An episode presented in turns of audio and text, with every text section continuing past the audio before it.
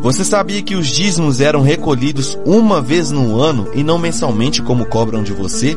Você sabia que os dízimos não era dinheiro? Mesmo existindo dinheiro na época, o tabernáculo não aceitava os dízimos como dinheiro e sim como alimento?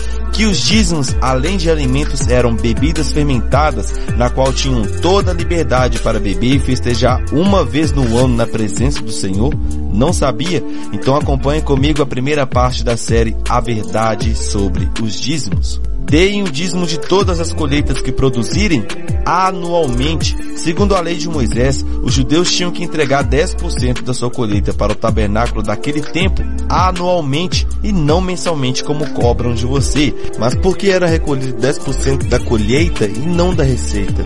Simplesmente porque o objetivo dos dízimos eram para ser comidos e bebidos uma vez no ano na presença de Deus para que não houvesse fome entre o povo judeu e assim respeitariam a Deus. Levem os dízimos para comer na presença do Senhor, o seu Deus, no lugar que ele escolher para a habitação do seu nome. Comam o dízimo dos cereais, do vinho, do azeite e das primeiras crias das vacas e das ovelhas. A finalidade dos dízimos é ensinar vocês a temerem o Senhor, o seu Deus, todos os dias. Se os dízimos são alimentos para ser comidos e bebidos, logo não tem sentido comer dinheiro, não tem sentido comer notas e moedas. Só aí já deu para perceber que não estão entregando os dízimos conforme a Bíblia, e sim conforme eles pregam. Alguns até ensinam e argumentam que antigamente os dízimos eram entregues em forma de alimento porque não existia nenhum modelo de moeda naquele tempo.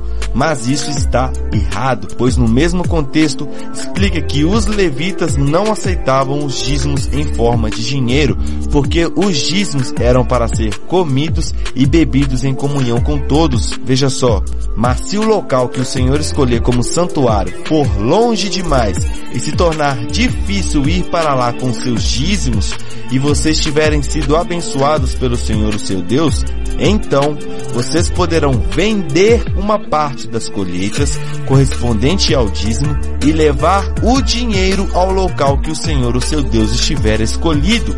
Chegando lá, usem esse dinheiro para comprar o que a sua alma desejar: vacas ou bois, ovelhas, vinho, cerveja. Algumas outras versões no lugar de cerveja está escrito bebida forte ou bebidas fermentadas, que é o mesmo que cerveja e vinho, pois essas mesmas bebidas são muito antigas e vieram dos sumérios. Mas voltando ao versículo, usem esse dinheiro para comprar o que sua alma desejar: vacas ou bois, ovelhas, vinho, cerveja ou qualquer outra coisa que desejarem. Então, comam festivamente ali na presença do Senhor, o seu Deus, e alegrem-se você e sua família. Esse era os dízimos anualmente e dentro do mesmo contexto existe um outro dízimo que deveria ser recolhido de três em três anos.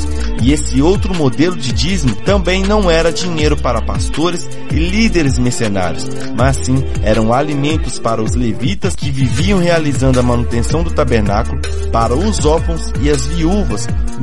Foi para o templo de paredes e o empresário que registrou esse lugar no cartório e o chamou de igreja, quer dizer, empresa. De três em três anos, ajuntem a décima parte das colheitas daquele ano e recolham na cidade onde moram.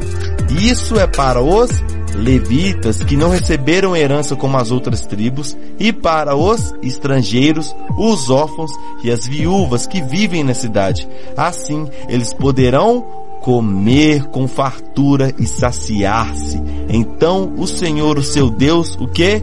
O que? Qual que é a bênção do verdadeiro dízimo? Abençoará todo o trabalho de vocês. Essa foi a primeira parte da série A Verdade sobre os Dízimos. Acompanhe a parte 2 em nosso perfil. Aguarde que a segunda parte está chegando.